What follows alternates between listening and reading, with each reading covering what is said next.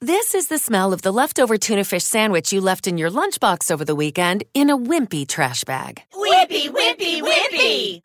Blech! And this is the smell of that same sandwich in a hefty, ultra strong trash bag. Hefty, hefty, hefty!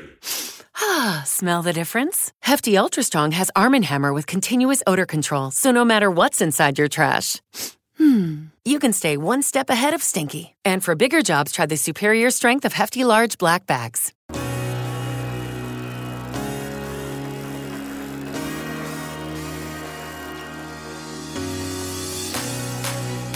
biciescapa.com, la tienda líder de ciclismo en España. Bienvenidos a Biciescapa Podcast, tu podcast de ciclismo. Presenta Joan Prats.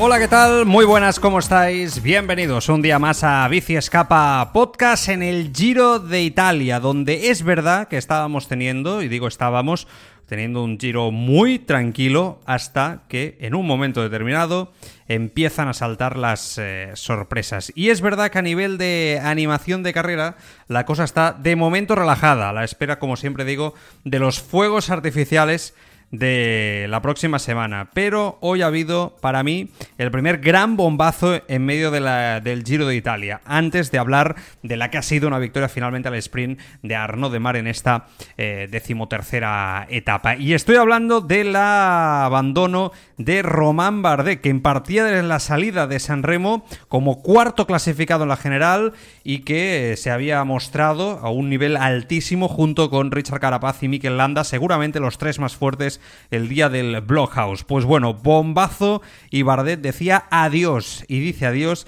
del Giro de Italia por enfermedad. La RAI decía y comentaba que incluso había tenido un golpe de calor el francés que además estaba viendo muy bien, se le estaba viendo muy bien. Eh, hemos podido ver que en las imágenes ofrecidas por Eurosport, eh, pues eh, se subía se subía al coche, incluso que vomitaba antes de subirse al coche del equipo del DSM.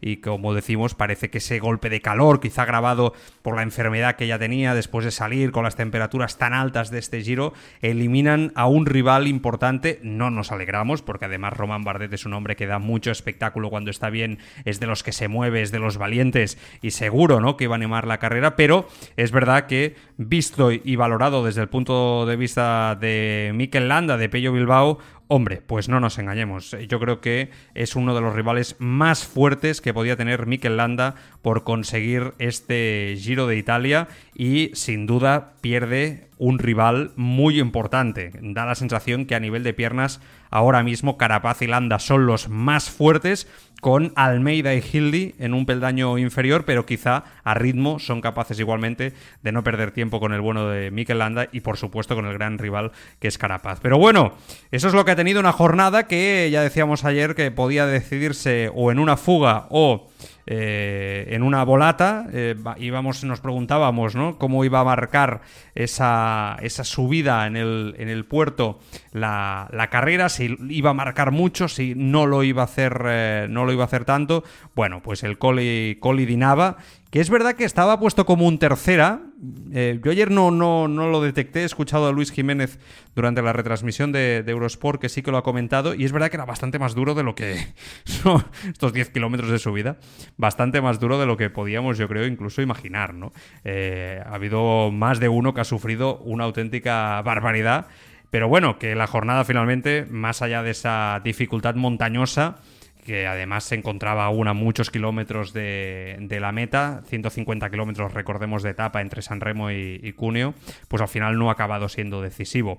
Em, Volata, eh, antes, eh, pues crueldad máxima, porque quedaban cuatro escapados, Nicolás Prudhomme, Julius van der Berg, Mirko Maestri y Pascal Encorn, el, Encorn, el del Jumbo, grandes protagonistas de la fuga, y neutralizados a 700 metros. O sea, el pelotón ha ido jugando con ellos de mala manera totalmente. Yo creo que el pelotón creía, porque han tenido mucha ventaja, 5 minutos y pico, yo creo que pensaban que no los cogían. Pero se han visto a 20 kilómetros ¿no? Eh, a dos minutos más o menos, si no recuerdo mal, y por ahí yo creo que han visto opciones y finalmente pues han empezado los trenos de, AG2R, de Quick Step y tal, y, los han neutralizado midiendo muy bien a 700 eh, metros. ¿Qué ha pasado en la volata? Bueno, pues que Arnaud Demar, el sprinter que está siendo el más fuerte de este Giro de Italia, ha ganado con autoridad. Ha ganado un gran sprint. ¿eh? Él decía en línea de meta que no sabía si llegaba, si no llegaba, que estaba muerto, porque como ha empezado a tirar el pelotón para intentar neutralizar la, fuga y que pensaba que no podría estar en el sprint,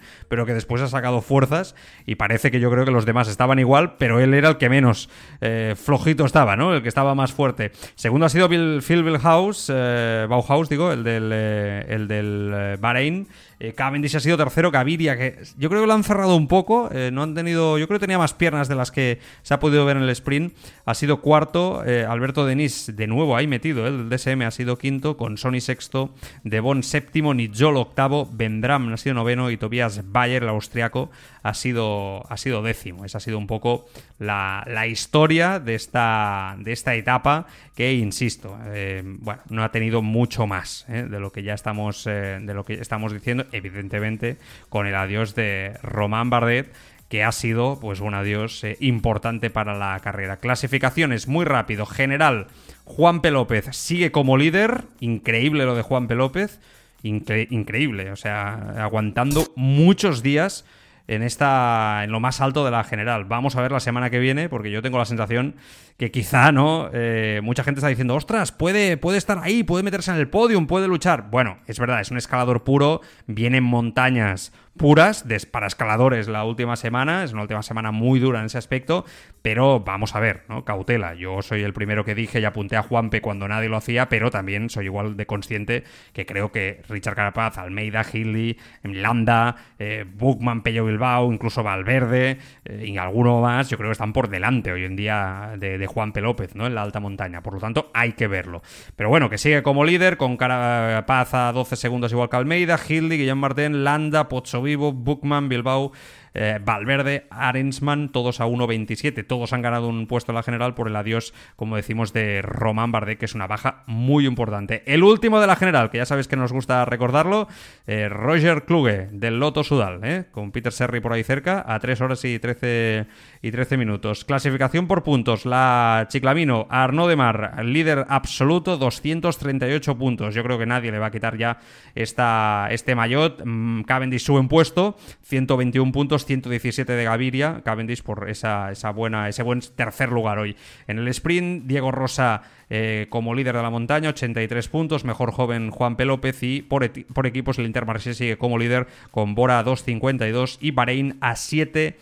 09. Bueno, esto ha sido esa etapa, como estamos eh, diciendo, que ya es historia, con el adiós de Bardet como protagonista, esa etapa número 13, y nos vamos ya a esa etapa número 14, la decimocuarta etapa del Giro de Italia. Una etapa muy entretenida, muy entretenida la que nos espera mañana, de jornada de trampas absolutas de, con aire clásica, como me gusta decir, entre Santena y Torino, una etapa corta de 147 kilómetros, con eh, un tercera, con un segunda, con otro segunda, con otro segunda y con otro segunda. O sea, al final, la parte final, todos son puertos de segunda categoría, dos eh, sprints intermedios, un sube-baja continuado, toboganes constantes y yo creo que con la temperatura se anuncia 33-34 grados para mañana nos esperan fuegos artificiales. Me preguntáis, ¿entre los favoritos? Creo que no.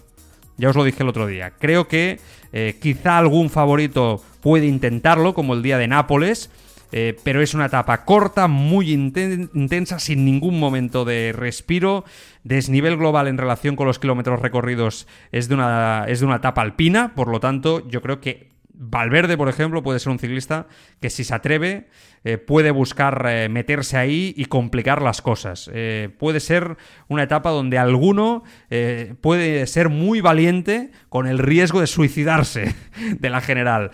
Y si no, pues bueno, una etapa para que en fuga, con hombres de mucha calidad, como los Van Der Poel y compañía, busquen, ¿no? la, victoria, algo que sin duda no descartó. ¿Qué dice la información técnica? Los primeros kilómetros desde Santena hasta el pie de la primera subida son los únicos planos de toda la, de toda la carrera. A continuación se sube la cuesta de Ribodora di Superga y se entra en un circuito de 36,4 kilómetros que se recorre dos veces. Se sube a la colina de Superga y a la cole de Magdalena. El primero presenta 5 kilómetros siempre en torno al 10% con picos del 14. Estamos hablando de rampones, ¿eh?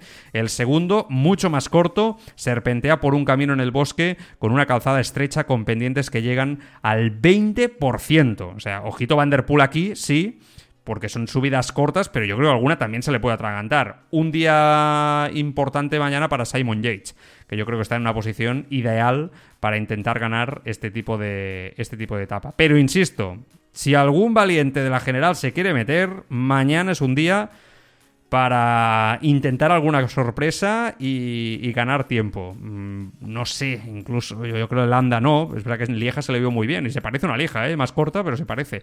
El sube-baja este con puertos quizá un poquito más largos.